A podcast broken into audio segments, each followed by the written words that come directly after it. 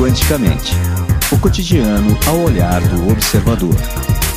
Apresentação: Alessandro Escapó. Vingança. O que definitivamente é imperdoável para você? Traição? Mentira? Injustiça? Todos nós temos questões praticamente imperdoáveis, infelizmente. Sabe aquilo que nos faz sofrer muito?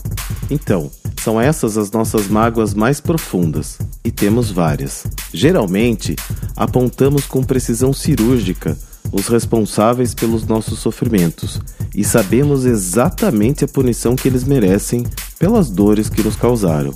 Isso parece pesado e rancoroso, não? Pois é.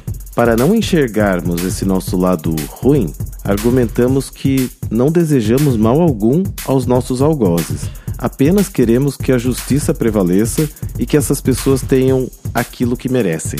Sem perceber, gastamos muito tempo comprometidos com o desejo de que aquela pessoa receba o devido troco. Sim, isso também se chama vingança. O sentimento de vingança é algo que não queremos nos identificar, visto que sua natureza é muito vergonhosa. Porém, mesmo que não sejamos protagonistas do mal que se faz a alguém, quando esperamos que a lei do retorno cumpra seu papel, estamos sendo vingativos sim. Ou seja, parece que somos muito mais vingativos do que imaginamos, não é mesmo? Precisamos entender que não temos conhecimento das engrenagens que nos levam a magoar e sermos magoados. Precisamos entender que o outro está no mesmo caminho em que estamos, mas talvez alguns passos atrás um pouco de compaixão não faz mal a ninguém. Precisamos entender que todos estão buscando a felicidade, inclusive aquele que nos magoou. E precisamos entender definitivamente que, apesar de estranho, é certo que somos nós mesmos que atraímos as mágoas porque inconscientemente estamos nos punindo, não nos achamos merecedores de amor e tantas outras coisas que só o nosso inconsciente pode nos explicar.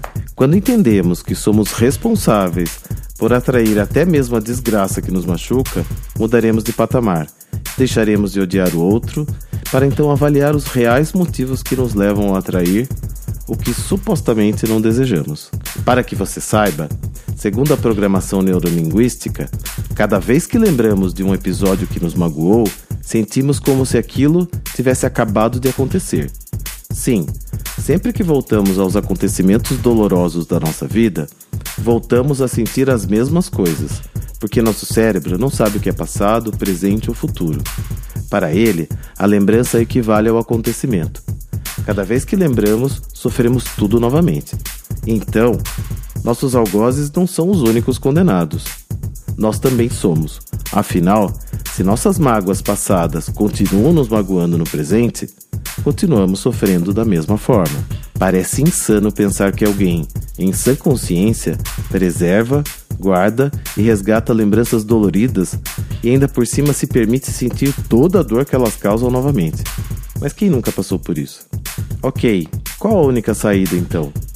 O perdão verdadeiro, mas sobre ele falarei na próxima semana. Bom dia, levante e vá realizar seus sonhos. Quanticamente o cotidiano ao olhar do observador. Apresentação: Alessandro Escapó. Thank you.